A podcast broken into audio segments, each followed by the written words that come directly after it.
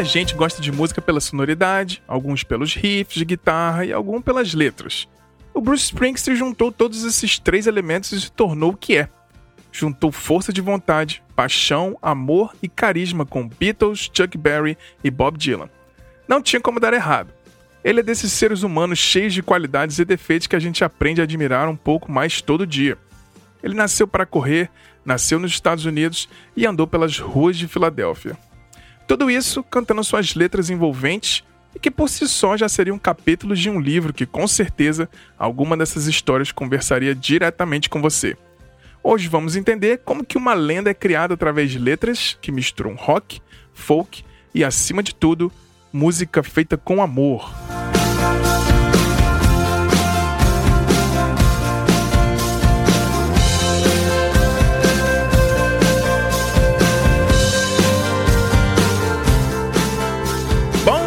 Tarde, boa noite, sejam bem-vindos e bem-vindos a mais um episódio de Silêncio no Estúdio. Eu sou Bruno Léo Ribeiro e mais um episódio aí da nossa série Lendas da Música. Hoje a gente vai falar aí sobre um dos maiores contadores de história do rock de todos os tempos, o homem maravilhoso Bruce Springsteen. E para me acompanhar aqui nesse episódio, que vai ter muita passada de pano, com certeza, queria convidar que já participou do nosso podcast aqui em outros episódios, estava com saudade dela aqui. E nada melhor do que a Gabi Romeiro aqui para contar as histórias dessa, dessa lenda Bruce Springsteen. Bom dia, Gabi. Seja bem-vinda de volta. Bom dia, Bruno. Obrigada. Obrigada, Bruno, os ouvintes do podcast. Espero que todos estejam muito bem e saudáveis. Eu sou a Gabriela Romero, queria agradecer o convite para participar esse podcast que eu gosto tanto de ouvir. Não, e eu lembro que a gente sempre conversa em off, né, sobre o Bruce Springsteen. A gente pensou, pô, vou fazer a Lendas da Música, você tem que chamar a Gabi, porque. é, tem que ser com paixão, com amor, muita passada de pano aqui, assim, falar sobre essa carreira sensacional. A gente que adora, né, o Bruce, acho que seria perfeito ter você aqui, então tá. Tô bem feliz de você ter aceito o convite e vamos que vamos, é isso aí. Seja bem-vinda. Valeu. É isso aí. Então é isso, galera. Se você está ouvindo a gente pela primeira vez, chegou aqui por curiosidade, que conhecer um pouco mais do nosso trabalho, é só acompanhar a gente no silencionostudio.com.br e nas nossas redes sociais, a gente está lá no Instagram e no Twitter, no arroba Silêncio Podcast. E um recadinho rapidinho antes da gente seguir para o episódio, a gente produz conteúdos exclusivos para os nossos apoiadores. Toda semana a gente manda uma newsletter com notícias, dicas e muita informação. É um episódio extra semanal em formato de e-mail com o preço de um cafezinho aí, 5 reais por mês, já pode virar um apoiador. É só entrar no silencionostudio.com.br, clicar no menu Apoia para saber como participar. Então aguarde um pouquinho que a gente volta já já pra gente falar dos maiores seres humanos vivos aí do planeta, o Bruce Springsteen. A gente volta já já. Valeu!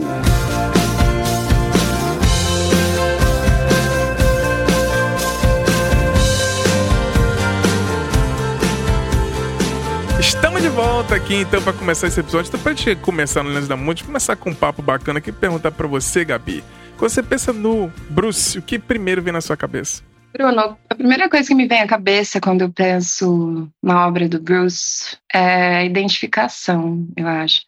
E justamente por isso é uma confusão imensa para mim, né? Porque na superfície uhum. o universo do Bruce Springsteen tem muito pouco a ver com a minha vivência, né? Uhum. Mas talvez seja isso o mais importante num grande artista, né? Essa capacidade de extrair o que é o mais puro do ser humano e une a todos nós. Então acho que seria Sim. por aí para você. É, eu acho que é, é, também tem um pouco disso, porque ele tá contando a história do. de como ser. Ele é um. para mim, ele é um grande contador de história. Quando você pensa em grande contador de história, vem Bob Dylan na cabeça e tudo, mas o Bruce Springsteen acho que me emociona mais. Acho que as coisas que ele conta são mais próximas do que eu acredito, do que eu vivo, ou não sei, é uma coisa, acho que é mais real. E é engraçado porque ele conta uma coisa da vivência do que é ser americano, e eu tô longe de ser americano, e tô longe de ser um cara branco do New Jersey, mas assim, me identifico com o cara, é uma coisa meio mágica, assim, é meio hipnótico. Quando eu comecei, eu comecei a escutar Bruce Springsteen bem tarde, eu era bem metaleirinho, não sei o que, ele nos anos 90. Eu lembro quando eu comecei a ficar mais, escutar mais os clássicos MTV. Eu comecei a me interessar mais, aí eu escutei o Born to Run. Ali para mim foi o clique ali. Quando eu escutei o Born to Run, falei, cara, que esse cara é um gênio e aí eu fui acompanhar tudo, né? Mas é isso, acho que a primeira coisa que vem na minha cabeça quando eu penso no Bruce Springsteen é um contador de história. O cara é um, assim, as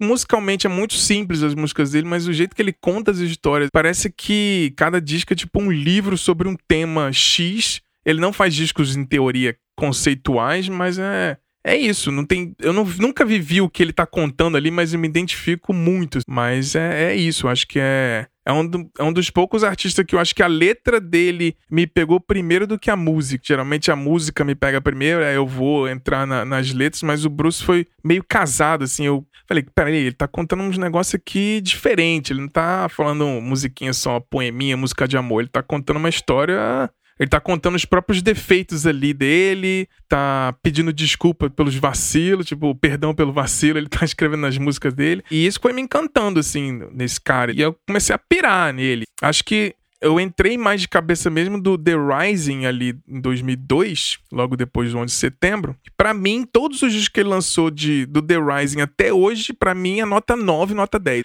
Eu acho que ele tem uma sequência assim, que geralmente a gente pensa em artistas mais é, maduros, mais velhos, tipo, ah, vai dando uma decaída, né? Mas parece que o camarada não. Ele ainda tá afinzaço de fazer coisa boa, né? E, e é isso, assim, para mim o, o disco do ano passado, Letter to You, para mim é uma obra de arte. Achei uma das coisas mais lindas e para mim foi o melhor disco do ano. Até quando a gente fez a lista de melhores discos do ano, foi o meu escolhido. Mas é isso, eu penso nele como isso. É um grande contador de história ele do rock, contando história de, de gente da vida real. É, eu acho legal, assim, que quando eu comecei a ouvir o Bruce falando sobre o que ele faz, né, conversando, porque antes eu só ouvia as músicas dele de uma maneira bem superficial.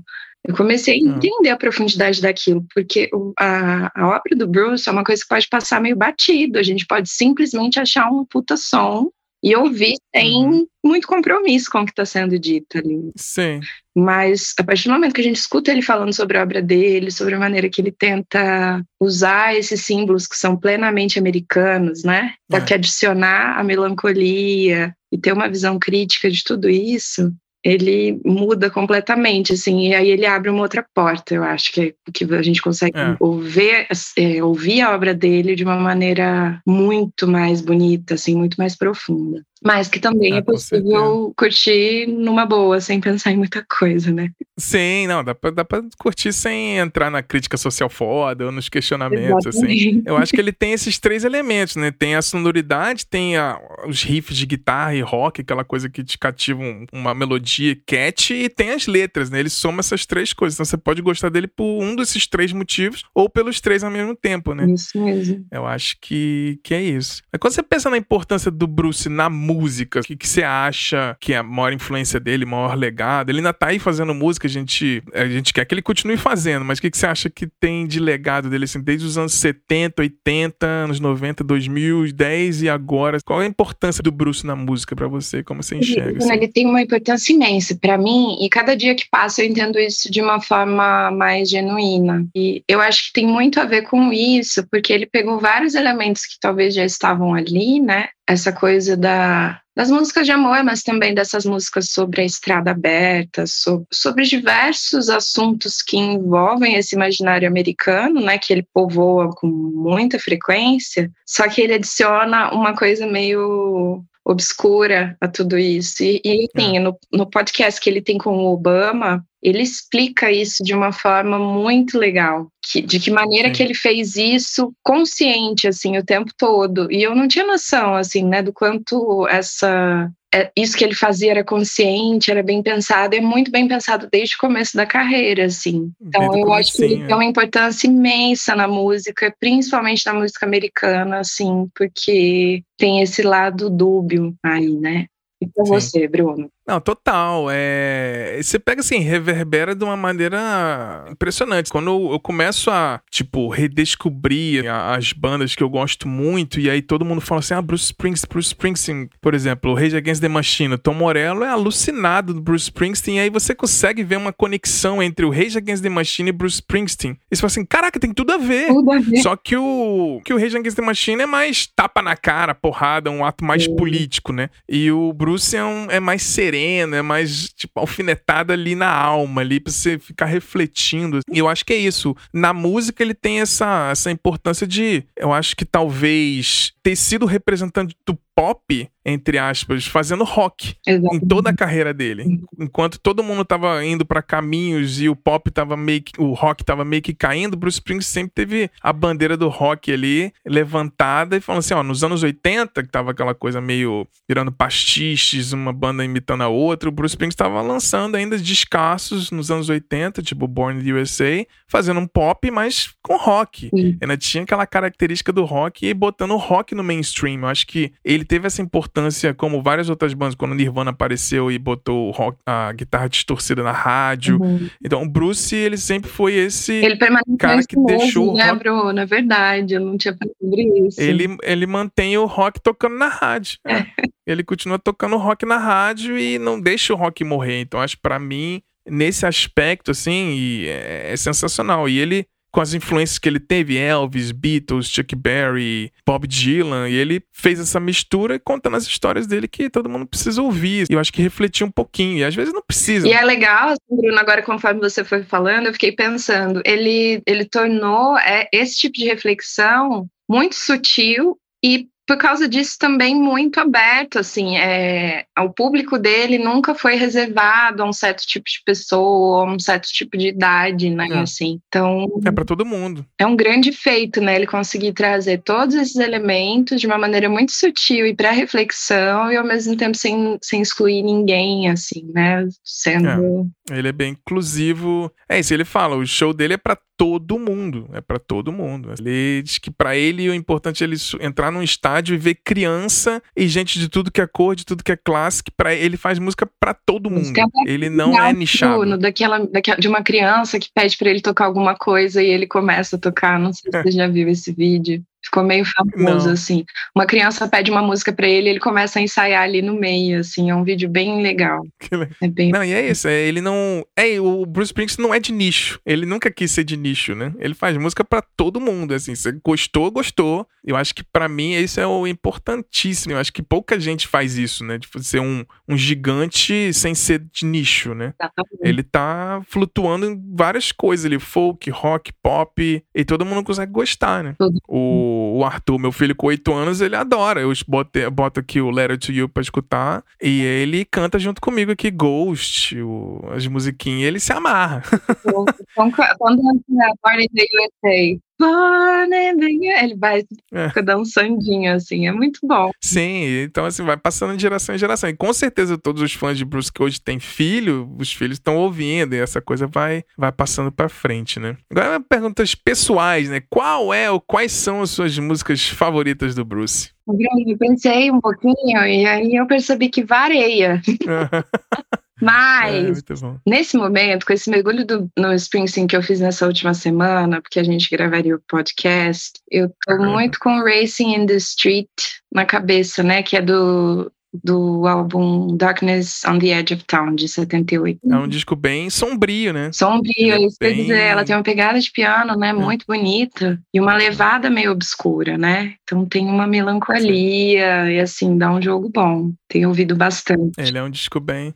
Ele é um disco bem pesado, assim. Uhum. Mas algumas, assim, que você escuta e fala assim: ah, essa é a minha música, ah, essa eu adoro. Todas, né? Mas assim, quais são as que você sempre. Pensa no Bruce, você. Ah, vou fazer uma playlist aqui com cinco melhores músicas que eu mais gosto dele. Tá, eu acho que eu vou jogar no clichê um pouquinho então. Born to Run, né? Sim. Thunder Road, né? que é uma música problemática pra mim. Eu, eu sempre penso nela. Eu não gosto da parte que ele fala que a, a pessoa não é bonita, né? You ain't a beauty, but hey, you're alright. Eu acho essa parte meio É. foda, porque ele fala É. pra moça que ela não é bonita, mas tudo bem. Poxa, podia ter passado É. sem essa, né, meu querido? É, eu tenho ouvido também. Não precisava, É. né? Eu tenho ouvido Human Touch, que eu te falei, né? Que eu tava ouvindo bastante. Esse disco, é, eu revisitei depois você falou, a gente conversando, é realmente. Aí eu fui ver os créditos, né, de estudando, e tem o. Ele não tá com a Street Band nesse disco, né, mas tem o Jeff Porcaro, né, que é do Total na bateria. Nossa. Sensacional. Que incrível. Esse disco é muito bom. Eu achei esse disco, assim, incrível. É sensacional, é 92 ali, é, por aí. Eu, eu gosto bastante também do Human Touch. Mais algumas mais recentes? Deixa eu pensar. Deixa eu só pensar quantas eu já fiz. Ó, já foi Racing in the Street. Não, vai falando, que você vai lembrar. Born to Run, Thunder Road, Human Touch, Cross My Heart, do Human Touch também eu acho muito boa. Mas uhum. as novas, meu, eu ouvi muito, muito mesmo, assim, o disco Western Stars. Eu escutei ele Sim. muito, assim. E até naquela, naquela lista que o Spotify faz de fim de ano, sabe? Uhum. Apareceu Sleepy Joe's Café. Essa vai pro Bruno também, que adora essa música. O Bruno separar Bruno com dois N's né? Sim. Ele se amarra. E eu acho que Western Stars mesmo, que é uma baita música bonita, né? O, o último álbum dele, o Letter to You, também é uma obra de arte, né? Eu sei que você gostou muito Sim. dele. É um disco de despedida, né? É triste esse disco. É. Eu escuto as músicas, você presta atenção na letra um pouquinho e começa a chorar. Eu não, não peguei essa parte de despedida, assim, mas é muito é porque... sentido, eu achei. É muito coração. Né? Sim, é muito coração. É porque, assim, basicamente o o, Dan Frederici e o Clarence morreram, né, da E Street Band. Em 2018 morreu o último integrante da primeira banda dele, The Castilles.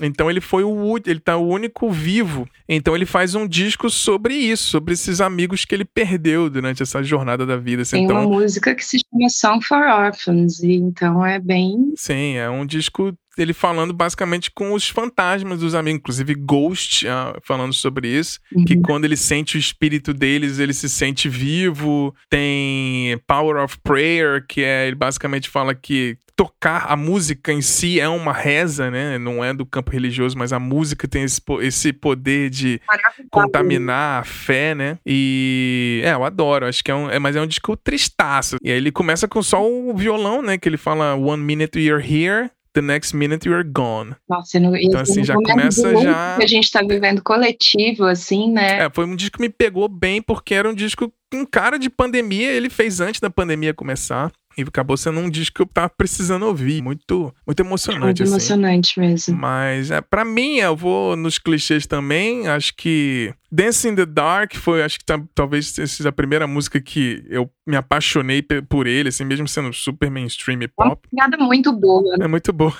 O Born to Run, com certeza, acho que é um é clássico máximo. Assim, essa música envelheceu muito bem. Eu escuto hoje, me emociona ainda. Do Western Star, eu adoro esse disco, mas eu vou com Sundown. Essa música Sundown eu acho linda, linda, linda, linda. Do Letter to You, eu acho que eu, minha, minha favorita é. É difícil assim fazer uma lista nele, né? Eu acho que The Rising tem ótimas músicas também, mas o tem uma música no, no Letter to You que chama If I Was the Priest, que ele fez em 74 e só gravou agora. Eu amo essa música, assim, acho ele perfeita, mas tem muita coisa boa. É engraçado que eu gosto mais das coisas dele dos anos 70, talvez, nos anos 80 ali, os anos 90 não me pegou muito, não. Eu gosto do Human Touch, mas eu acho que ele dá uma decaída ali. Eu acho que do The Rising pra frente ele fez só coisa maravilhosa, assim, tem, tem muita coisa boa. E eu sou pirado no The Ghost of Tom Joad, esse disco inteiro. E depois de você falar desse disco, eu comecei a ouvi-lo bastante, é maravilhoso. É muito sereno, assim, é um disco pra você botar e andar pelas ruas, assim, pensando em nada. É um disco muito, muito perfeito, assim. E a música The Ghost of Tom Joad, uhum. curiosidade aqui, ele regravou, né, no disco High Hopes, com o Tom Morello tocando guitarra.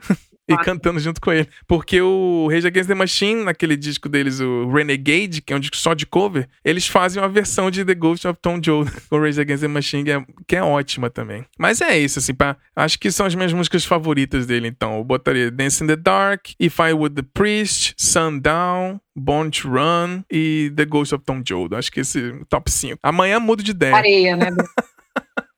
Esse é o disco favorito do Bruce, hein? Qual que você gosta mais? Eu acho que, assim, a carreira do Bruce é imensa, né, Bruno? Eu, eu acho que ainda preciso ouvir muito mais, assim, para conhecer de fato, né? Porque eu acho que leva uma década, assim, né, para processar para uhum. conhecer, para entender tudo, porque é muito, muito grande, muito complexa. Mas é, talvez eu fique com Born in the USA, que é de 84, porque eu acho que foi uma música, assim, foi um álbum que estourou, né? E Sim. o próprio Bruce diz que foi, foi o que levou ele ao patamar de megastar, assim, né? Sim. E é muito incrível porque mostra muito ao que a, a obra dele veio, porque é, Born in the USA é uma música que estourou, né? Que é um hino. E ela foi bastante usada comercialmente, Sim. assim, e passou batido muitas vezes o fato dela ser altamente irônica, né? Porque, na verdade, essa música critica é. várias vidas perdidas em guerras e dá o tom. Sim, ele estava ele tava bastante envolvido com o veterano da Guerra do Vietnã, uhum. né? E aí uhum. fez essa música para os veteranos, né? E muita gente interpreta errado. Né? Exatamente, né? porque ele está falando sobre eu, eu, nasci nos Estados Unidos, né? Aquela coisa, nasci nos Estados Unidos, mas eu vou morrer na guerra, assim. É, é meio que a minha vida vai valer uhum. Pouco, né? E ele subverte é. essa lógica do American Way, assim, expõe o que tem ali de absurdo, de, de, de, obscuro e de absurdo, né? Mas faz isso de uma maneira muito dançante, muito ampla, né? E as pessoas muitas Sim. vezes não. Para estádio. É, e para mim é um, é um um golpe de gênio, assim, sabe? Ele fez tudo isso no Born in the USA. Então, eu acho que esse é meu disco favorito por, essas, por esse motivo, assim. Porque o, o, uhum. o Bruce chegou chegando, assim.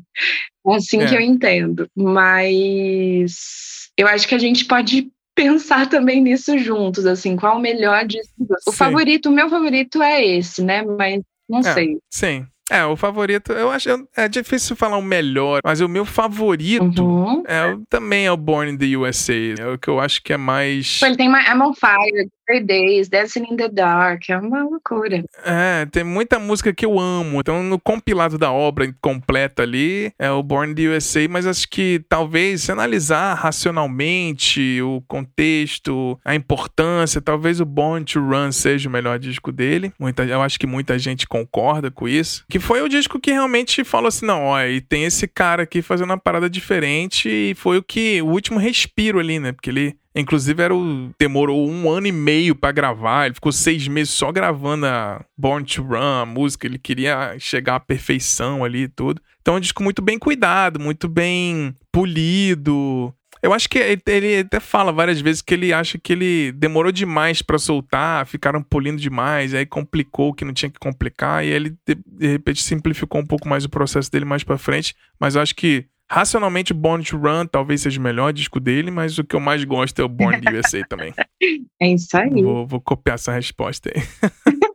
Mas assim, a pergunta pra gente seguir pra minha biografia: o que, que mais te emociona quando você escuta as músicas do Bruce? Então, Bruna, essa é uma questão muito boa, porque eu pensei muito nisso ao longo desses últimos tempos que eu tenho ouvido Bruce bastante. Eu já me perguntei muitas vezes isso, porque volta e meia eu me vejo ouvindo e gostando, né, e sentindo, porque sei lá, eu sou uma uhum. mulher feminista do interior de São Paulo, né, na teoria bem distante uhum. desse senhor norte-americano, rockstar, Sim. que saiu de New Jersey, né, Mas eu acho que eu entendi isso melhor depois de assistir o Springway, Springsteen on Broadway. Eu ia falar Springway. Ah, vai ficar bom, né? O nome uhum. Springway. Uhum. Mas Springsteen on Broadway. É. E também já vi os mestres dele com o Obama, né? Naquele podcast Sim. que eles têm, né? Uma produção do Spotify, o Renegades que na minha opinião é incrível, Sim. assim, porque o Bruce, além, é além da música, né, em si, ele fala muito dessa temática que está presente nas músicas dele, que é do partido ficar, né, de ter essa, hum. ser uma folha ao vento pelo mundo, a estrada aberta, né,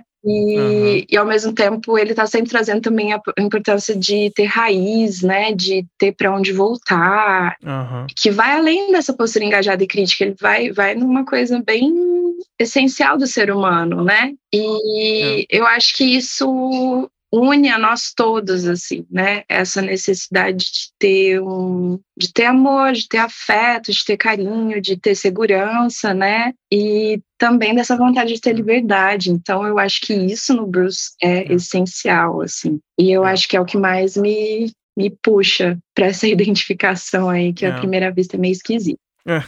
e pra você, Bruno? Eu acho que é isso. Acho que parece que ele tá falando comigo em vários momentos. Tem umas dores que ele sente ali que eu, que eu já senti e, e eu me pego assim. Eu choro muito com música, muito. Eu tô ouvindo uma música no meio da rua, escorre uma lágrima, dá aquela enxugadinha assim no. antes, que, antes que podia andar de ônibus por aí, mas tô na rua, dá aquela enxugadinha assim, vamos, naquela respirada funda. E ele é um cara que me faz, me faz chorar muito. E às vezes não tem muito motivo boas. Às vezes melodia, assim, eu acho que quando ele fala We Were Born to Run e entra aquele riff de guitarra, não, não, não, aquele negócio entra na minha alma, assim, me dá uma alegria, sei lá, eu começo a chorar de felicidade. Então ele, ele me faz chorar de felicidade, me faz chorar de tristeza, me faz chorar de saudade. Eu acho que acho que eu amo esse cara por causa disso. Ele consegue me emocionar de várias maneiras. Ele não me emociona de uma maneira só. Uhum. Eu acho que isso faz para ele ser ele ser importantíssimo para mim é isso. Ele consegue me emocionar de várias maneiras. Não tem apenas uma. Toda vez que eu escuto os discos mais antigos de novo, assim, eu falo, caraca, eu não tinha prestado atenção nessa uhum. parte. Ah, essa letra não tinha me pegado ainda. E você vai entendendo algumas coisas com o passar do tempo também. Eu acho que depois que eu virei pai, muita coisa mudou uhum. na percepção das letras dele. Antes de eu ser pai e depois de ser pai, muitas coisas me emocionam mais depois de ter virado pai viver longe, né? Morando fora, essa coisa tá longe da família. Então, assim, me pega de um jeito, assim, meio mágico. Assim. Algumas pessoas que me pegam de um jeito mágico, o Bruce Springsteen, o Chris Cornell, tem uns grandes ídolos, assim, o Rush, por exemplo, também. Uhum. Algumas bandas, assim, artistas, eles me pegam num. Me pega assim pela, no, no meu pescocinho, assim, igual um filhotinho com Tipo, o gatinho segura o, o, o filhotinho pelo pescoço e fala assim: vem aqui ficar comigo. Alguns artistas fazem isso comigo. Eles me pegam ali no meio daquela multidão e falam assim: não, vem cá, você vai ficar comigo aqui agora. E o Bruce Springsteen me, me dá isso. Me sinto com força. Ele é um cobertor quentinho que eu preciso, vários momentos. Essa assim. capacidade de transportar para umas atmosferas, assim. Se a gente pega Streets of Philadelphia, é impossível você ouvir essa Sim. música sem entrar na atmosfera daquela música, né? E eu me sinto, sei lá, nas ruas da Filadélfia sem nunca ter passado por lá. É, exatamente. É uma coisa meio mágica mesmo. Pois é. Mas é isso aí. Vamos seguir agora falando uma biografia rapidinha então dele pra gente contextualizar. Pra quem não conhece muito bem o Bruce Springsteen, entender um pouquinho, ele nasceu então Bruce Frederick Joseph Springsteen, nasceu lá em Long Branch, em Nova Jersey, que já comentou aqui, em 23 de setembro de 49. Você se liga em horóscopo, essas coisas? Mais ou menos. Eu sou. Eu eu acredito por diversão, assim, mas eu não, não vou militar por isso, não. não. 23 de setembro, qual é o signo? Libra, Libra, o que significa? Ah, Libriano. É. Não, mas ó, o Vini, o Vini do nosso podcast, que ele é libriano. Eu amo o Vini.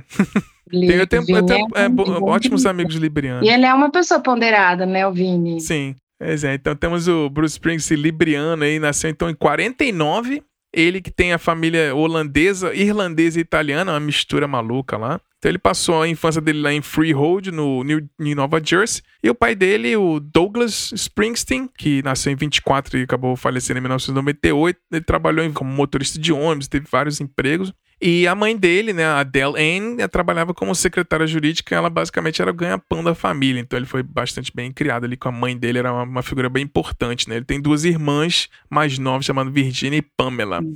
Ele foi criado como católico, a gente já comentou mais ou menos que ele tinha esse, essa coisa meio ambígua, assim, de não sabe se ele é religioso ou não. Ele sempre nas músicas fica meio em aberto, assim, ele não, não entra de cabeça, né, Gabi? No, uhum. Essa questão de religiosidade fica meio por cima, né?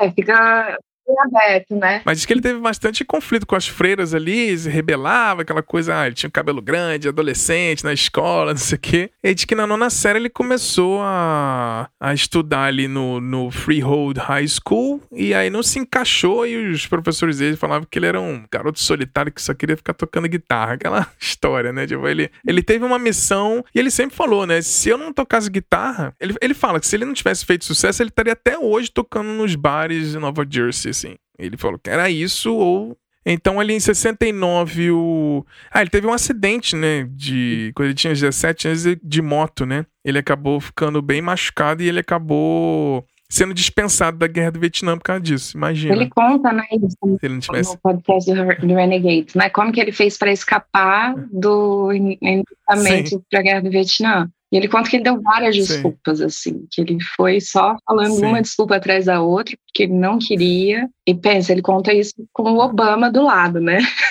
Exatamente. o Obama dá um assim, eu consigo sentir o Obama afundando na cadeira conforme ele vai falando isso, né? Porque ele fala é. várias vezes que ele não acredita na guerra, que ele não acreditava, que ele não queria hum. ir, ele não queria morrer, ele não queria que as pessoas que ele amava fossem, né? O, o Bruce uhum. ele é bem aberto sobre isso, né? Enquanto isso. E aí ele, ele foi dispensado por causa do brain concussion, né? Por causa desse acidente. Mas ele fala que ele tinha dado uma é. série de desculpas, assim, esperando que uma delas uhum. fosse colar. E o Obama lhe dando uns é. risinhos nervosos, né? Enquanto ele conta, enquanto ele conta o quanto ele comemorou ter sido dispensado, né? Sim. É, e aí fica aquele silêncio do, tipo, desconfortável do Obama, assim, na hora. Mas, enfim. E aí diz que em 79, então, ele, ele, ele tinha 20 anos e a família dele acabou mudando para San Mateo, na Califórnia, que é uma cidadezinha bem pertinho de São Francisco. E aí ele e a irmã dele, Virginia, acabaram ficando em Nova Jersey pra trás. Então ele ficou sozinho e teve que se virar, né? Mas aí diz que no começo da carreira musical dele foi, assim, primeira vez que ele viu o Elvis, quando ele tinha uns 8 anos, que mudou a vida dele, ficou interessado com música. Mas quando ele viu os Beatles no Ed Sullivan Show, que ele queria tocar guitarra de qualquer maneira e a e ele comprou uma guitarrinha de 18 dólares na época. Não sei como é que convertendo hoje em dia quanto é que daria, mas devia ser caro, né? Ele não era uma de família rica. Uhum. Mas aí diz que em 64 a mãe dele fez um empréstimo e comprou uma guitarra para ele, uma quente de 60 dólares. Ele até conta essa música na música The Wish, né? Uhum. Ele conta sobre essa importância da mãe dele, né? É, é difícil, né? Pegar um empréstimo para comprar uma guitarra pro filho, assim, é muito, é. muito apoio, é né? Muito apoio mesmo. E aí diz que ele começou a tocar em várias bandas ali, ele teve essa banda The Castilhos, que foi que até fez a no disco mais recente que a gente comentou aqui, o Letter to You, ele fez uma homenagem porque todos os integrantes dessa banda já faleceram. O último morreu em 2018, ele resolveu fazer esse disco em homenagem a eles. Então, uhum. e aí ele continuou a vida comum ali em Nova Jersey, e aí começou a compor, fazer as coisas deles e tudo mais. E aí ele teve várias bandas, teve uma, um, um trio chamado Earth, em 69 a 71 ele tocou numa banda chamada Stale Mill, é, e aí ele começou a conhecer a galera que acabou virando o E Street Band, né? Conheceu ali o Danny Federici, o Vinny Lopes, o Vinny Roslin, o Steve Van Zandt, o Robin Thompson. E aí ele começou a fazer vários shows ali em Richmond, Virginia, Nashville, foi pra Califórnia, ele começou a fazer turnê, assim, boteco, tocava pra 30 pessoas, 40 pessoas. Ele, ele conta, né, no, no podcast, até no livro dele, ele fala que, ah, os primeiros lugares que a gente é, ia tocar, a gente falava assim, ah, deixa a gente tocar e a gente só cobra um dólar pela entrada. Então, eles que na primeira noite eles ganharam 15 dólares, porque foram só 15 pessoas. Uhum. E eles foram é, criando, é, foi aumentando mais gente, tocando todo final de semana no mesmo bar. E aí um dia um dos um dono do bar, que é até amigo dele até hoje, falou assim: Cara, eu te adoro, acho sua banda sensacional, mas quando vocês estão tocando, as pessoas não bebem. e eu sou dono de um bar. E eu ganho dinheiro vendendo cerveja.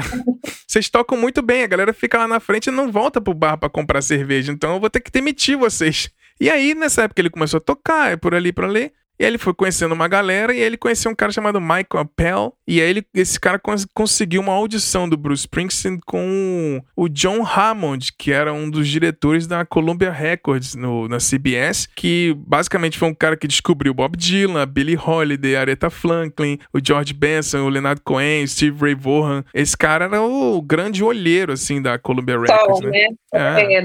Ele redescobriu e relançou as coisas do, do Robert Johnson, né? Do blues do passado. E aí ele tocou algumas músicas pra esse cara só no violão ali na hora. E o cara adorou e falou assim: não, vou assinar com você então pra gravar três discos. E aí, então, 72, ele acabou juntando essa galera com essas bandas e gravou o primeiro disco dele, o Greetings from Asbury Park, New Jersey. E a banda acabou conhecendo como o E Street Band, apesar do nome só ter sido oficializado em 74, né? Uhum. Ele, nessa época, já começou a ter o apelido de The Boss, né? Uhum que é o quando todo mundo chama, ah, Bruce Springsteen é o The Boss, né? Que ele pegava, né, os pagamentos, é. ele coletava os pagamentos e pagava toda a banda, né? É, virou o The Boss. pois é. Falando rapidinho do, do da E Street Band, porque acho que não dá para desconectar o Bruce Springsteen da E Street Band, apesar de em alguns momentos ele fez muitos discos sem a E Street Band, mas aí basicamente foi uma banda que ele começou a juntar com a galera, e aí então a formação original tinha o Gary Talent, o Clarence Clemons, que era um saxofonista, o Danny No teclado, o Vinny Lopes na bateria e o David Sanchez no teclado. E aí acabou que o, o Vini Lopes foi demitido, entrou um outro baterista, o Ernest Carter, e depois de alguns meses o David Sanchez e o Ernest Carter acabou saindo da banda, eles foram formar uma banda de jazz. E aí entrou na bateria no lugar dele o Max Weinberg. E também entrou no teclado o Roy Beaton. E aí tinha o guitarrista que até hoje é muito famosíssimo, que é o Steve Van Zandt, que tem carreira solo e tudo, mas ele é muito conectado com o Bruce, né? Então, eles basicamente em 75 tinham oficializado essa formação mais clássica, assim. Eles ficaram tocando junto até o Steve Van Zandt sair da banda é, depois nos anos 80, né? E aí em 84 acabou o, o Bruce chamando a Pat Scaufia, né? pra tocar com ele, né? Você gosta dela, né? Se amarra Mudaria tudo, né? Eu adoro ela, acho ela muito é. incrível. E ele fala, né, da primeira vez, assim, é. no Bruce on Broadway, ele, ele fala da primeira é. vez que ele a viu, assim, né, canta, cantando, e assim, na música, acho que era a música primeira música que ele a viu cantando foi I Know Something on Love, I Know Something About Love. E ele diz, ela realmente hum. sabia, né? Mas ela ainda entrou como backing, né? Não, não tinha uma relação. É, levou é pra, pra, É, não tinha relação ainda não. Tanto que depois a gente vai chegar no momento Nelson é. Rubens e ele chamou ela para fazer a turnê do Born USA e ele acabou casando com outra mulher na mesma época. É assim. uma loucura. A gente chega lá. pois é, aí o, a banda foi bem, assim, é, unida, mas assim, o Bruce em alguns momentos, depois do Born USA, ele quis, se, quis separar da banda e seguir alguns rumos, tocar com outras pessoas e tudo. Mas aí eles acabaram voltando depois dos anos 2000 a tocarem junto. E aí em 2007 o, o Dani Federici acabou tendo que entrar num tratamento de, é, de melanoma e ele ficou basicamente fora da banda por um tempo. Ele acabou voltando, fez pouquíssimos shows e tem ele, ele fala bastante sobre esse último show do Danny Federici, que era um grande amigo dele, então, e aí em março de 2008 ele acabou falecendo, então foi a primeira perda da Street Band, né? E outro que era um grandíssimo amigo do Bruce Springsteen, assim, que tá, tá na capa do Born to Run, ele tá, o, o, Bruce, que você vê a capa na frente, ele tá escorado em alguém, quando você vê a contracapa é o, o Clarence uhum. Clemons, né, o saxofonista. Então ele teve um derrame em, 2012, em 2011, passou por várias cirurgias e tudo, o Bruce conta que ele Todo mundo foi pra Flórida na época, eles ficavam lá no hospital, levavam violão, ficavam tocando em volta dele pra ver se ele se recuperava e tudo mais. E aí acabou que o, o Clarence em 2011 acabou morrendo e aí entrou no lugar, não oficialmente, mas entrou na Street Band o sobrinho do Clarence, o Jake é, Clemons também, que toca saxofone. Mas ele tá com a. Ele toca na Street Band, mas não é membro, é, tipo, oficial, né? O... Vamos falar alguns momentos icônicos. O que, que ele tem de prêmio, Gabi? Os prêmios do Springsteen? Ah, eu tô pensando aqui no, é. no Oscar, né, dele. É. A gente sabe que o Bruce vendeu mais de 135 milhões de discos em todo mundo, é. que é muita coisa, né? Mas também é uma carreira é muito longa. Mais de 64 milhões de discos só nos Estados Unidos, e esse número mostra que como ele foi vendido no mundo todo, né? Claro, mais dentro dos é. Estados Unidos, mas muito, muito disco vendido ao redor do mundo. Ele ganhou vários prêmios por seu trabalho, né, incluindo 20 Grammys, é, sendo um dos únicos artistas a ganharem Grammys em quatro décadas diferentes, né? Dois Globos é. de Ouro, um Oscar por Streets of Philadelphia, né? E um Tony por esse Springsteen on Broadway que tá na Netflix para todo mundo que tiver interesse, pode assistir que tá fácil. Posso falar o nome de Netflix, paga nós. É, paga nós aí. A propaganda. Publi. ok, e o Springsteen foi introduzido no Songwriters Hall of Fame e no Rock and Roll Hall of Fame de 1999. Recebeu o Kennedy Center Honors em 2009. Foi nomeado Musicast Pessoa do Ano em 2013, premiado com a Medalha Presidencial da Liberdade pelo seu BFF, seu amiguinho, Sim. presidente Barack Obama em 2016, que é um fã declarado Não, é sensacional. E ele, pô, o cara ganhou duas medalhas presidenciais. E sobre o Oscar dele, eu acho interessante, assim, que ele ganhou esse Oscar em 94, né, Bruno, por Streets uhum. of Philadelphia. Foi uma música que ele fez pro, pro, pro filme, né, Filadélfia. Sim. E que é uma puta música, né? Que todo mundo reconhece. Puta tem aquela atmosfera que a gente falou que é muito característica, né? Ela te transporta num momento, assim, para um lugar que a gente nem sabe se viveu. É. E ela é, é um fundo de um. É um tecladinho fazendo fundo, assim, um beat meio eletrônico, né? Aquela coisa linda. E essa música traz a questão da AIDS, né? É. E também da homossexualidade. Sim. Apesar de ser uma música Sim. romântica, que pode ser encaixada em qualquer situação, assim, mas é uma música que traz essa questão da homossexualidade. E a gente tá falando de 1994, né? Um momento que pouquíssimos Sim. artistas falavam sobre o assunto. E o é. Bruce, como sempre, sem medo, assim, trouxe o assunto, fez uma música, musicou uma música, musicou um filme que falava sobre o assunto. Sim. Deu entrevistas falando sobre isso. Então, assim, uma, uma visão muito aberta. A importância, né? Isso, uma voz muito importante desde sempre, né? Não, e, e diz que foi uma das primeiras vezes que ele fez, acho que foi a primeira vez que ele fez música para filme. Ele já ganhou um Oscar, né? Música por encomenda, né? Assim, ganhou um Sim, é, porque ele fazia as músicas à toa, ele diz que dorme com o violão no pé da cama, ele tem uma ideia, ele pega o violão e faz a música na hora, mas assim, música encomendada foi a primeira e ele foi lá e ganhou um Oscar com o negócio. Né? E que música, né? Que música. É linda. Genial demais. Pois é, e ele diz que do. Seguindo aqui, o, ele, você falou, ele fala sobre assuntos muito importantes. Ele foi muito importante falar abertamente sobre depressão, né? uhum. né? Desde que ele tinha 30 anos de idade. Então, ele tão. Ele disse que era, ele era viciado em fast food. O negócio dele era ir pra comer um cheeseburger de madrugada. era o vício do cara, né? E aí ele começou, né? Fazer treinamentos, fez eh, tratamentos com medicamento e tudo. Ele falou que vários momentos foram bem difíceis, assim, e que a Perry foi bem crucial para ele, uhum. assim, de botar ele nos trilhos de você precisa de ajuda. Ela foi a primeira a falar para ele, ó, você precisa de ajuda. Uhum eu não vou conseguir te ajudar sozinha. Você tem que procurar um especialista. Então ele fala bem aberto, assim. Ele sempre evitou drogas pesadas, então o negócio dele. Ele foi beber, acho que primeira, ele fala no livro dele que ele. Primeira vez que ele tomou tequila, ele já tinha 20, 20 e tantos anos Sim. já. Ele nunca tinha bebido. Que coisa, né? Aí ele disse que tomou uma, duas, três. Mano, não tá acontecendo nada. Depois da quinta dose de tequila, ele. Ah, agora eu sei porque que as pessoas gostam de beber, né? Ele também conta que ele foi dirigir só com 24 anos, né? E ele é. só pensava em música mesmo. Exatamente, queria fazer música, fazer música. Beber não, vou perder tempo, vou fazer Beber, música. não vou dirigir, não vou fazer nada, só vou tocar guitarra. E fazer umas música aqui. Então, o momento Nelson Rubens aqui. Opa!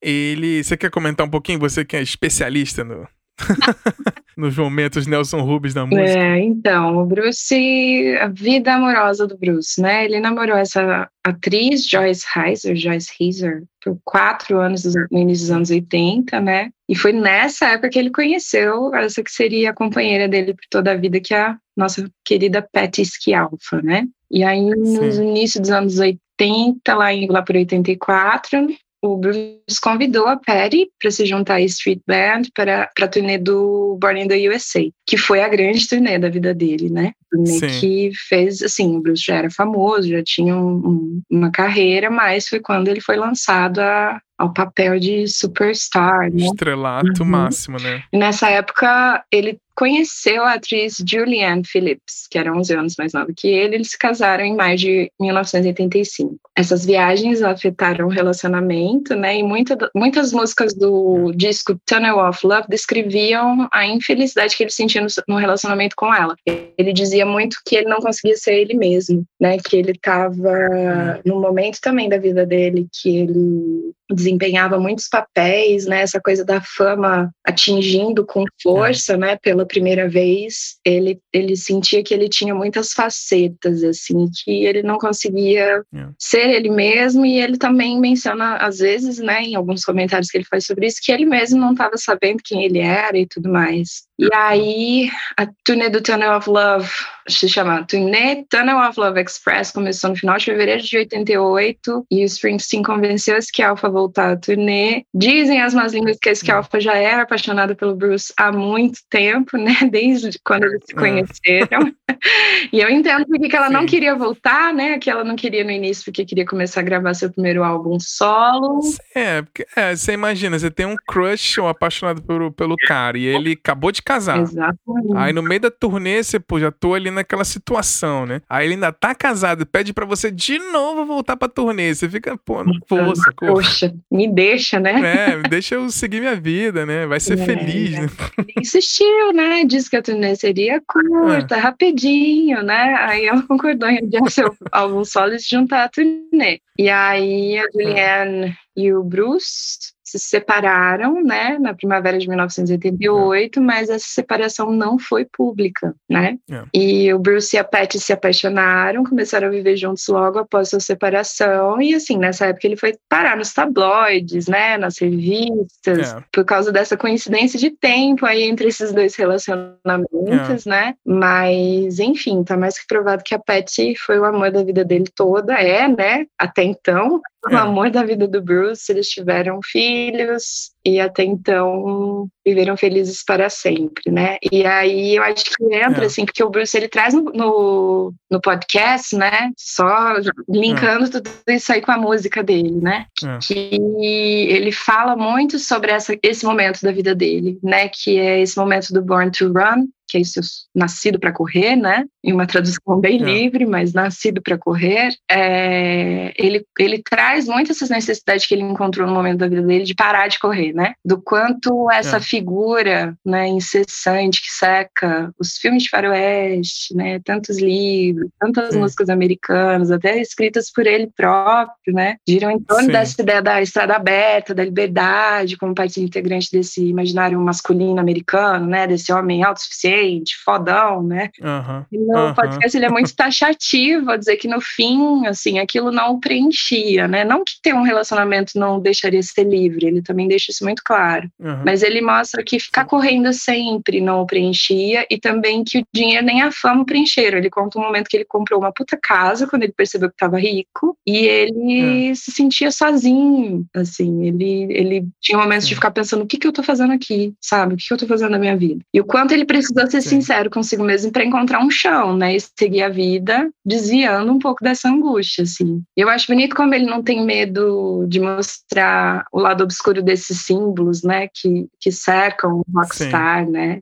E assim, em nenhum momento ele, é. ele deixa de povoar esse lugar da estrada aberta, do carro, mas assim, ele conta muito que foi nessa simplicidade do lar, da casa, da família, que ele viu uma possibilidade de união, e aí que é o pulo do gato para uhum. mim ele vê uma possibilidade de união não só para ele, mas para a sociedade um todo, né? Que é uma coisa uhum. que ele, uma posição que ele toma, porque a arte dele sempre foi engajada, né? Bom, não sei se eu viajei, né? mas não, é isso. É isso que me parece, né? Não, tá certinho. E o até o que ele escreve depois que já tá casado com ela muda muito, né? Ele trata de questões um pouco diferentes, assim, essa liberdade de uma maneira um pouco mais não do, do clichê no 70, ah, viva solto e livre por aí, mas ser liberdade é, junto das pessoas, né? Você pode ser livre estando junto com as pessoas. Essa, então, essa sensação de pertencimento, sim. a gente vê que é uma angústia que tem na vida dele toda, assim, que em algum momento uhum não se resolve, mas encontra um, é. um lugar mais confortável para existir, assim, acho que é bem por aí. Não, com certeza. Ele tem muito. Dizem, né, que muitos shows dele, ele sempre, antes de uma música e outra, ele falava história com o pai. Ele sempre teve uma coisa com o pai dele, assim. Né? Uhum. Né? O pai dele era uma pessoa, uma figura não presencial. O pai dele diz que ele saía segunda-feira para trabalhar, voltava no sábado, assim. Tipo, então ele nunca teve aquela figura paterna e tudo. E que ele foi ter bom relacionamento com o pai dele, mas bem mais velho já. Os pais dele moraram na Califórnia, ele ia para lá, diz que teve algumas viagens de carro com o pai, que eles foram pescar no México. Então ele começou a ter uma relação melhor com o pai dele depois que ele tava adulto, né? Uhum. E, e, ele conta no livro dele bem. É bem bonita essa parte, assim, que esse finalzinho de vida do pai dele. É, ele conta que o pai dele tinha alguns transtornos mentais também, que uhum. ajudavam. E, e ele conseguiu se conectar com o pai dele, assim. E ele conta uma, uma coisa bem curiosa curiosa, assim, que ele fala que quando ele tava indo pro enterro do, do pai, ele olhou no retrovisor do, do carro, assim, e os três filhos dele chorando. E aí disse que ele começou a rir. Aí a Perry perguntou, por que, que você tá rindo? Olha para trás. Aí as crianças chorando, falou assim, eu consegui me conectar com meu pai, meus filhos estão chorando pela morte do meu pai.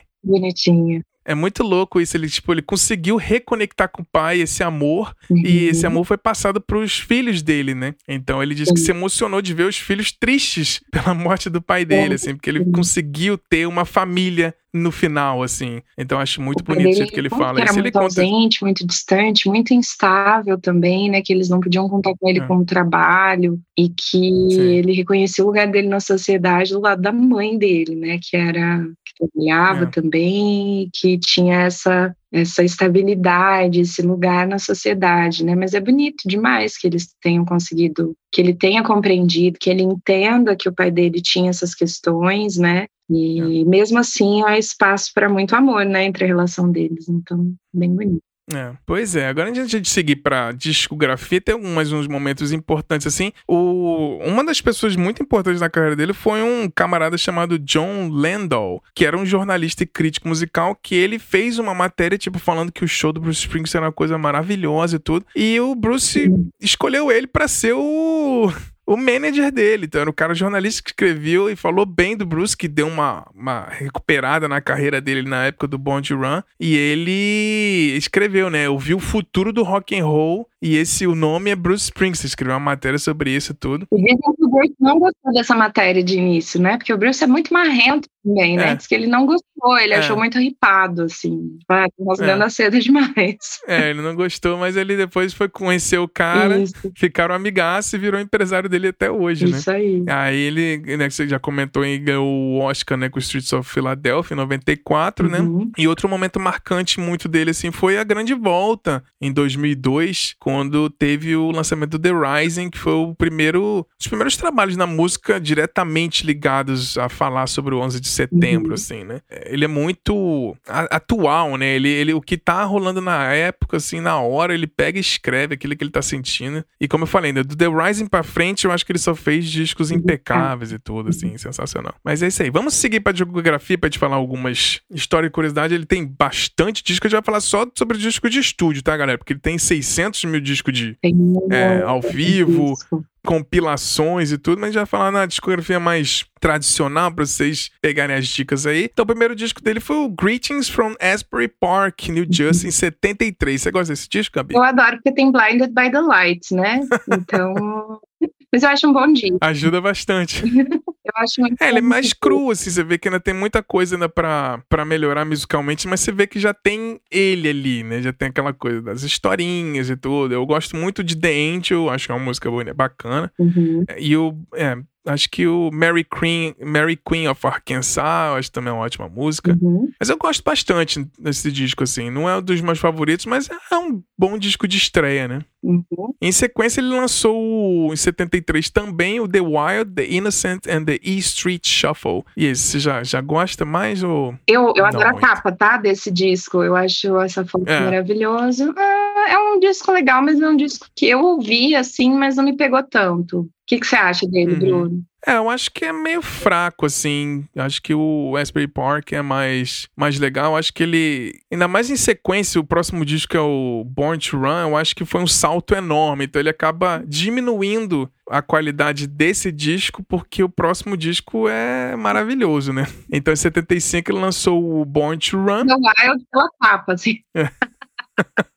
Eu tô objetificando o Bruce, né? Mas. Não, mas é um bom disco, gostoso de ouvir, mas também não é uma coisa que pega tanto. É isso aí. É. Então, em 75, ele lançou finalmente, então, o Born to Run. Isso. Ele disse que teve muito problema para gravar, né? Comentei que ele demorou um ano e meio para gravar, ninguém tava conseguindo produzir e tudo. E aí tinha um camarada novinho ainda, que ninguém conhecia, chamado Jimmy Iovine, que hoje em dia é um dos sócios da Beats by Dre, né? Um dos caras mais importantes da indústria da música, o Jimmy Iovine, que foi casado com a Stevie Nicks, cara super importante. E ele era um menino ainda do Brooklyn, que tava lá no estúdio, falando, ah, deixa eu tentar mixar aqui. Ele participou das mixagens do disco também. Mas esse disco já é uma paulada, né, Gabi? É uma paulada mesmo, é um disco essencial para todo mundo que, assim, a, a, não para conhecer, só para conhecer a, a, obra do Bruce, mas para a história da música mesmo, né? Sim. Quais são os seus destaques da música, assim? A gente já falou, né? O Thunder Road, né? Que tem aquela vacilada lá, chamando a menina de... Mais ou menos. Não tão bonita assim. mas tem todo um contexto, né, para ele falar isso. Mas enfim, é. Thunder Road, uh, Born to Run, lógico, né, que é um hino. Uh, Jungle Land eu acho muito boa, enorme, né, uma música longuíssima. É, fecha, é um épico para fechar, assim, uhum, né? Eu acho bem legal. Mas é, tem o. É, tem é, 10th Avenue Freeze Out, aí tem Night, Backstreets, I Born to Run, já no lado 2, aí She's the One, uh, Meeting Across the River e aí fecha com Jungle Land. Tenth Avenue também é uma puta música boa, né? Assim. Sim. Eu acho um Concordo demais. Descasso, bom pra caramba. É, esse, esse descasso e. É, pra mim, assim, racionalmente, se fosse escolher, não emocionalmente, talvez pra mim esse é o melhor disco da carreira do Bruce, assim. Uhum. Apesar do próximo também ser um, um, acontecimento. Eu fico dividido entre os dois, assim, que é o Darkness on the Edge of Town, que esse disco, como eu já falei, é de 78, lançou três anos depois, é um disco mais sombrio, uhum. assim, né? Já tem umas questões mais é, bem pesadas. Eu elegi assim. como minha favorita, então. É. é, abre com Badlands, é Adam Raised a Kane, Something in the Night, Candy's Room, Racing the Street, The Promised Land, essa música é um. É, é pesada, né? The Promised Land, é já começa a questão bem política dele ali, né? Factory, Streets of Fire, Prove It All Night e, e fecha com Darkness on the Edge of Town. Esse disco é. Acho que a, a que mais foi famosa talvez tenha sido Badlands, né? Não sei dizer. Acho que sim. É um disco que tem muito além. é, tem. E aí, 80, entrando nos anos 80 aí, todo mundo. A gente gosta de brincar que quem não teve equívocos nos anos 80, mas o Bruce Springsteen não se equivocou nos anos 80, ele passou impecável, eu acho, nos anos 80. É porque muito artista chega nos anos 80, quando tava nos anos 70, chega nos anos, nos anos 80 e se perdeu, né? Eu acho que o Bruce não se perdeu, acho que ele foi flawless nos anos 80, assim. Ele lançou. Hungry Heart, né? Tipo. É. Ele lançou então o The River, é um descasso também. Falou Hungry Heart, tem. Eu gosto Independence Day, The River, a própria música é legal. Crush on You, eu gosto bastante. Uh, Sherry Darling também é bacana. Eu gosto bem desse disco, assim. Não escutei muito, não, mas eu gosto, assim. Eu acho bem, bem legal. E aí, em 82, ele fez um disco que ele tava gravando umas coisas em casa com um gravadorzinho, né? Aí ele fez essas demos, aí ele pensou, vou, vou fazer um disco a banda, porque ele fazia essas demozinhas em casa só com violão e tudo. E aí mandava pra Street Band pra galera fazer uns arranjos e tudo. Uhum. E aí decidiram, não, vamos lançar o disco do jeito que tá as demos. Aí lançou o Nebraska. Então Nebraska é basicamente um disco praticamente acústico do Bruce sozinho, ele se produzindo, ele fazendo tudo. E esse é mais um daqueles discos que você bota para tocar sentado na varanda, assim, e deixa a música acontecer, assim. Eu acho que é, eu gosto bastante, assim. Atlantic City é uma música que eu gosto bastante. É, Open All Night é uma música que eu gosto bastante, mas eu, eu gosto bastante, assim, do, do Nebraska. Você chegou a ouvir o Nebraska eu, bem, Eu gosto assim. bastante de Atlantic City, eu acho. E também a, a, a, música, a primeira, né, o Nebraska, também é muito boa. É. Johnny 99 também. Mas ah, acho que são sim. esses mais destaques pra mim, assim, né? É. é um bom Mas disco. é isso, a curiosidade é que basicamente é, é um disco de solo, né? É um disco que ele gravaria com a banda, mas resolveu lançar só ele tocando violão e voz. Então é um disco bem folk, né? Já não é um disco de rock, já é um disco bem folk, assim. Traz um pouco das as influências dele de Bob Dylan, né? Então acho que é um disco mais de folk, assim. Uhum. E é 84 veio a explosão máxima, Born in the USA, que sensacional, já é um disco que já foi mixado pelo Bob Clear Mountain, que um ano antes tinha acabado de mixar o Let's Dance do David Bowie. Então, assim, você vê que a sonoridade do disco é perfeita, aquela coisa, aquela bateria dos anos 80, tudo é culpa do Bob Clear Mountain que fazendo a mixagem. Foi um furacão, né? E... Na carreira dele e na música é. também, né? É, isso aí a gente pegar todas as músicas. Por exemplo, Born in the USA foi música de trabalho. Uhum. Glory Days, uh, Dancing in the Dark, que até no clipe tem a. A Monica Geller. A Monica Geller. Como é que Meu Deus, sumiu o nome dela. Sumiu o nome dela. Courtney Cox, Courtney Arquette. Cox, isso, novinha, linda, né? Novinha, novinha, novinha. E aí ele quis puxar ela pra dançar no palco, assim. Então, dessa curiosidade. Se você falar assim, pô, parece a Mônica Geller do Friends. É a Mônica Geller do Friends. E assim, é legal que é bem anos 80, é, a gente tá no auge dos anos 80, né? 1984. E a estética hum. desse clipe, até a roupa dela, mesmo essa estética hum. da capa, né? Que ele tá de camiseta branca e calça jeans, certo? A, a, a, Courtney Cox também, assim, e a gente tem que pensar que estava num contexto em que era tudo muito. Tá todo mundo colorido. e ele continuou com o pé ali, né? Eu sou o Bruce, né? Eu é. acho isso bem legal. É, o máximo que ele fez, ele botou tipo uma faixa na cabeça, assim, nos anos Sim, 80. Ele é coisa que ele né? ali, né? Mas ainda assim não era aquela coisa do brilho, do laque, né? Que, é, que certamente existe uma pressão é, ele passou pelos anos 80 ileso, né, pra isso, mas não tinha nada a ver com ele. Com certeza. É, tanto que o próximo disco, o Tunnel of Love, ele tá na capa de terninho com uma gravatinha com aquela nozinha com, tipo, uma fivelinha de cowboy, assim, na, encostada num carro. Também, né? Uma ombreira respeitável, né? É, a, ombreira do Didi Mocó ali. Mas permanece bastante Bruce, né? Sem firula, né? Sem firula. Eu adoro esse disco. Ninguém fala desse disco, mas eu adoro esse disco. É um disco com uma carga emocional impressionante, assim. Eu acho que Brilliant Disguise é uma musicaça. Oh, Tougher Than the Rest.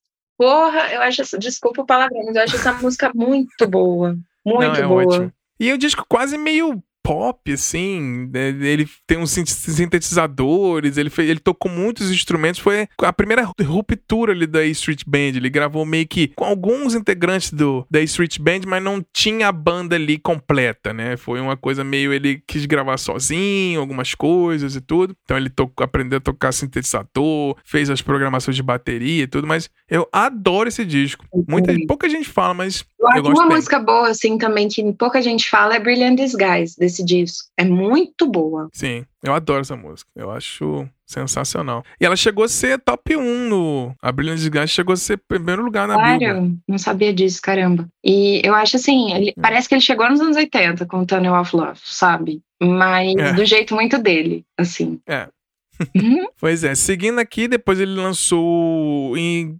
Teve uma pausa bem grande. No mesmo ano, ele lançou o Human Touch e o Lucky Town. Dos dois, eu acho o Human Touch bem superior ao Lucky Town. Eu gosto mais do Human Touch do que do, do Lucky Town. É você? Eu estou com você, Bruno, nessa. Eu adoro o Human Touch. Já tinha te falado, né, que nessa, nessas É. semanas que eu tenho ouvido bastante, eu me peguei repetindo o Human Touch algumas vezes. Eu acho um puta disco bom. Bom mesmo, assim. É muito bom. A música mesmo de Human Touch é muito boa. E o, eu gosto muito Sim. de I Wish I Were Blind. Acho uma baita música também. É sensacional. É, eu acho que o meu destaque do, do Lucky Town seria a música de abertura. Better Days talvez seja a melhor música do disco, assim. A que abre o disco. Depois o disco dá uma decaída, assim. Mas eu não, não sei por que, ele lançou dois discos no mesmo ano, assim. Ele tava cheio de ideia. Falei, ah, vou soltar logo dois discos aqui. Vamos, vamos que vamos. As capas são bem parecidas, a mesma. São bem mesma- parecidos. é.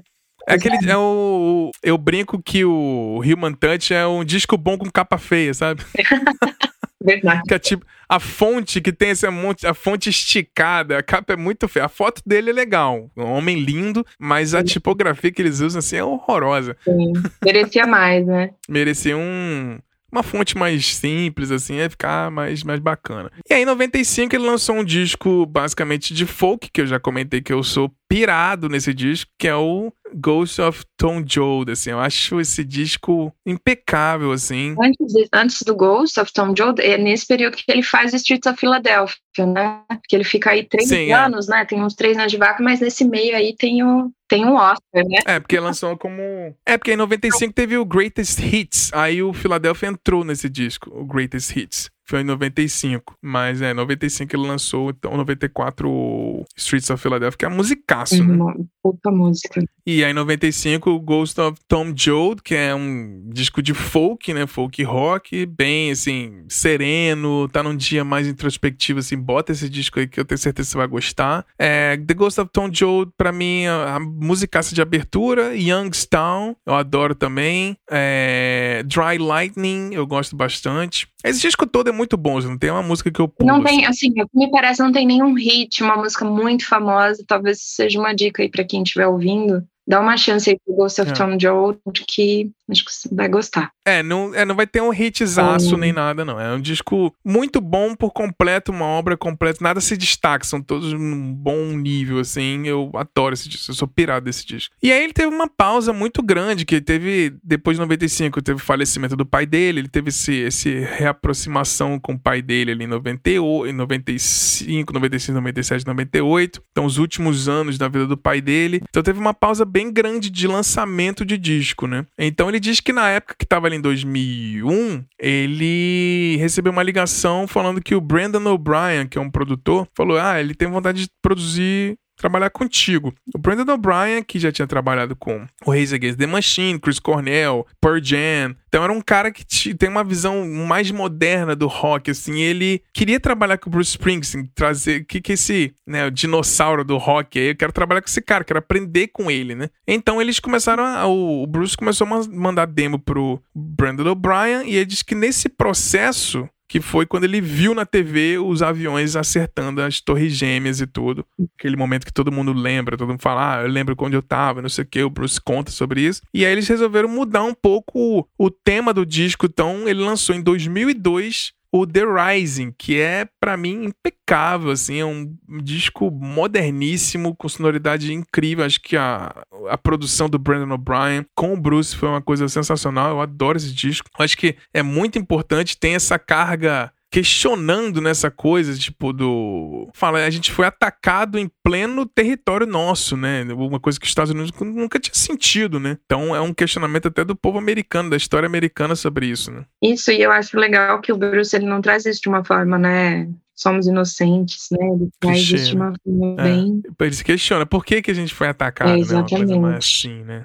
Mas City of Ruins, eu acho que é uma música maravilhosa. The Rising também é muito boa, né? É, eu gosto muito. Waiting on the Sunny Day, Empty Sky eu gosto muito. My City on- of Ruins também eu gosto bastante. E esse disco ganhou o Grammy, assim, de melhor é, disco de rock e o Bruce Springsteen com bastante idade, assim, tá? 2002, o Bruce Springsteen tava ganhando o prêmio de melhor disco no Grammys, né? Foi com esse disco, o The Rising. E aí ele teve uma sequência que eu acho impecável daqui pra frente. Teve em 2005 lançou Devils and Dust, que eu acho bem bom, assim. Não tem nenhuma música que se destaca, assim. Eu acho que é um disco muito consistente, dá pra dar play até o final, assim, sem, sem sentir. Tem alguma música que você destaca desse disco? Ah, Eu não pude ouvir muito esse disco, não, Bruno. Acho que eu preciso ouvi-lo mais. Eu ouvi, mas não, É. não me pegou tanto. Mas é um bom disco, assim, aquele disco, Ah. é como você disse, dá pra ouvir até o fim. Eu acho que a, a- a mais, assim, né, o destaque mesmo, como costuma ser, eu acho que o Bruce, ele escolhe muito bem as melhores músicas dos álbuns dele pra tornar o título, né? Então eu gosto muito Aham. do Devils and Dust, que eu acho que é um, talvez a melhor música Sim. do álbum, e é o, o título, né? E aí ele bota pra abrir também, já Uhum. começa bem, assim, né?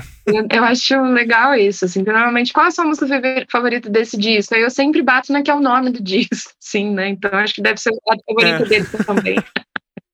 Sim, ele, é, geralmente ele escolhe o nome do disco com uma música, né? Normalmente. E aí, logo depois, em 2006, ele lançou um, um disco. Primeiro disco de interpretação do, do Bruce, assim. Então ele gravou um disco que é basicamente um disco de cover, que ele chama We Shall Overcome the Seeger Sessions, em 2006, que é um disco de folk music. E aí ele basicamente interpreta a música dos outros, assim. Muito raro isso acontecer, né? Mas ele acabou tendo esse disco Uhum. com bastante música cover, né? Eu acho legal esse disco também, acho bem bacana. Esse eu não ouvi, caramba. Pois é, Eu preciso ouvir esse.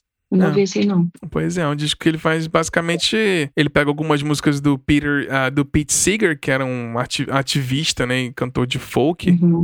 E aí ele faz bastante algumas interpretações da. Um disco de interpretação, assim. É muito difícil ele não botar muita coisa dele, assim, ser um disco dele, né? Então. Muito bom. E aí, em 2007, então, ele lançou, ele lançou o Magic, que é bem legal também, produção do Brandon O'Brien. Então, tem uma, uma parceria deles legal, assim. Aqui eu acho que já tem alguns hits. Eu acho que Radio Que abre o disco, é já, um, já é uma parada bem bacana. E lembrando que nessa época o Street Band meio que já voltou a tocar com eles. Então, já tinha o Clarence, o Danny Federici, a Pat Scalfa tava lá, o Steve Benzente também meio que já voltou. Então, Tava com uma pegada, cara né? bacana de street band, assim. É. E aí, em 2009, lançou Working on the Dream. Também é um disco bem legal, assim. Muita história bacana. My Lucky Day, Working on a Dream, também uma ótima música. Outlaw Pete. É, que também também é alguns... muito boa. Nas minhas anotações aqui eu botei The Wrestler como uma puta música. Sim, fecha o disco, né? É Muito Uhum. boa. E aí, em 2012, foi o primeiro disco que foi lançado já depois do falecimento do Clarence, né? Uhum. Mas, aí já- mas ainda tem algumas participações que o Clarence ainda chegou a gravar algumas coisas é, em duas faixas, que é o Wrecking Ball. Uhum. Mas esse disco também tem, tem a musicaça que eu acho, ele até tocou na inauguração do, do Biden, né? Que é Land of Hope and Dreams, né? Essa música é É uma lindíssima. puta assim. música maravilhosa. Eu acho que eu É, tava foda. esquecida um pouco, mas é uma baita música. É. Shock and Pois é, Down também é muito boa. Sim, muito bom. E aí, depois desse disco, seguindo nossa lista que ele lançou em 2014, o High Hopes, Uhum.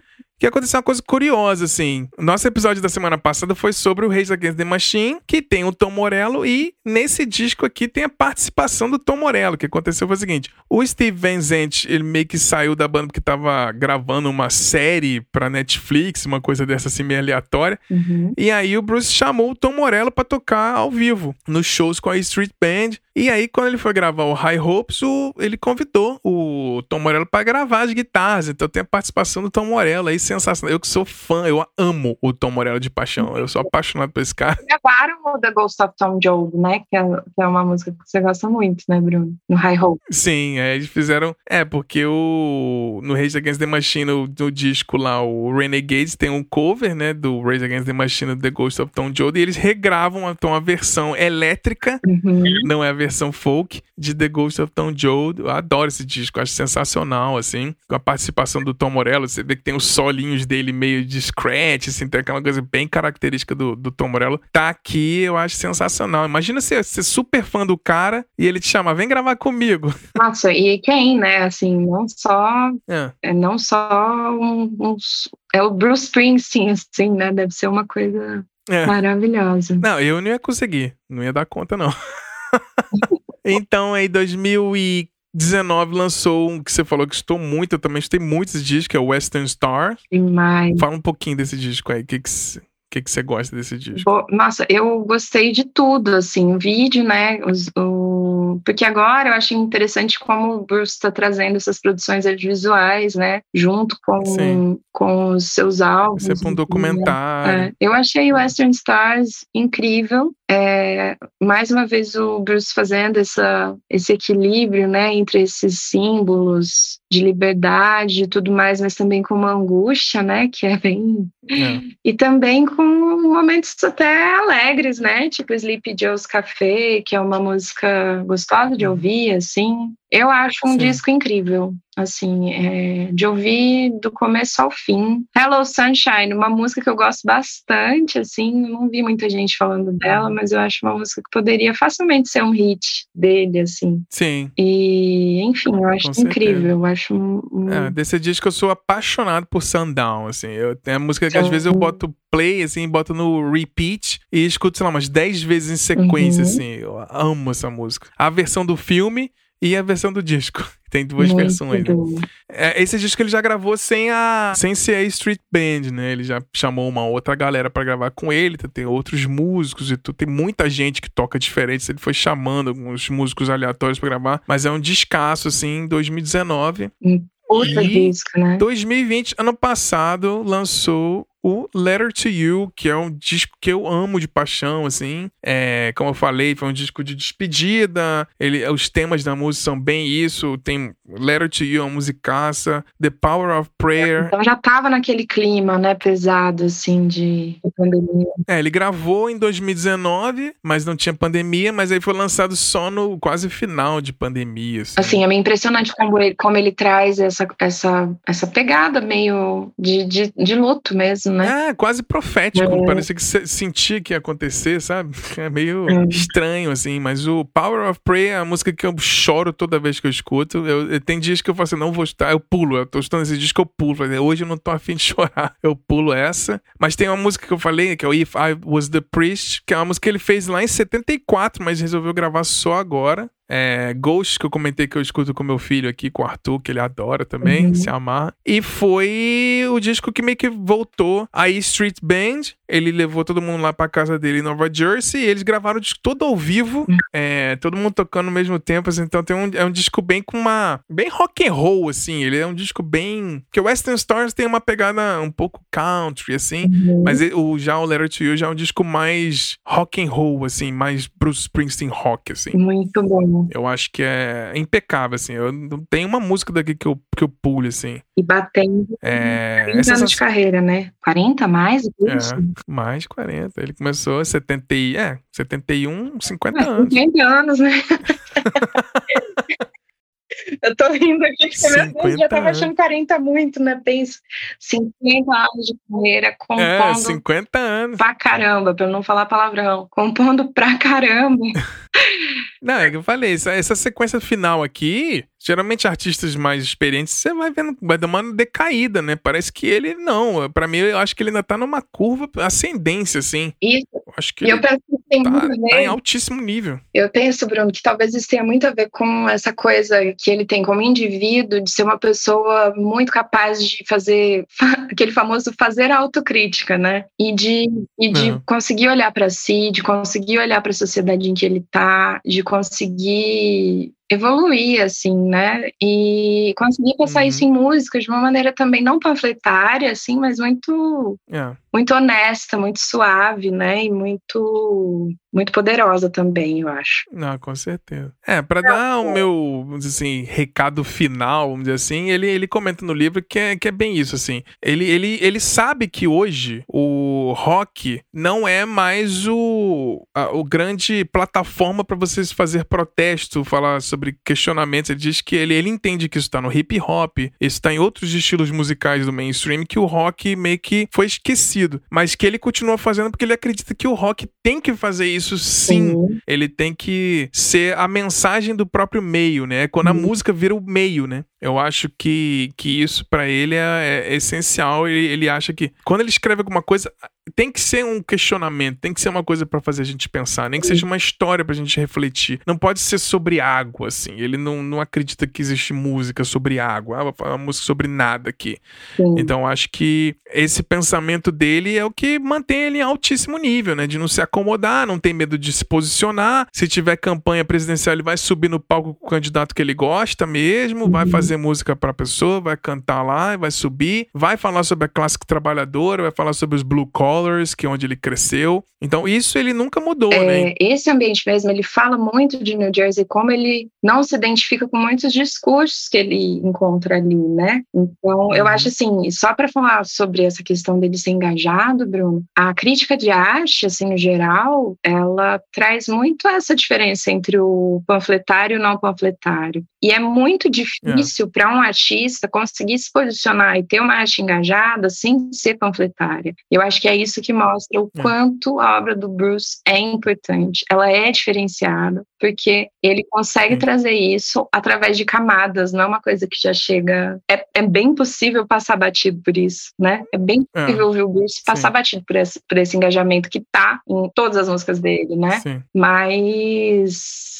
para mim é isso que faz ele um grande artista, assim. Quem não não, não Sim. conhece esse lado dele, fica convite aí para mergulhar mais profundo no Bruce, porque muita coisa boa dali vai sair. Com certeza. É, por isso que a gente quis fazer esse episódio aqui de Lendas da Música. Ele realmente é, é uma lenda e merece essa homenagem aqui. A gente falou bastante do que a gente sente, o que a gente acha. E é isso, né? Acho que a gente já falou bastante, dá pra ficar falando aqui sobre centenas de horas, né? Mas eu queria, antes de mais nada, agradecer você, Gabi, pro, pela essa manhã de domingo pra você, minha tarde de domingo aqui na Finlândia, pra bater esse papo sobre este homem maravilhoso, esse ser humano incrível aí, que a gente tá longe dele, mas consegue se identificar, é uma coisa meio mágica.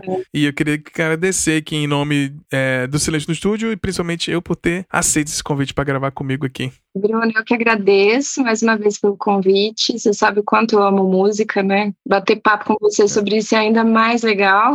Aprendi muito com você nessa conversa mesmo, né? Eu espero que os ouvintes tenham gostado também. Então, um beijo para todo Bacana. mundo aí. Fiquem saudáveis. Tamo aí. É.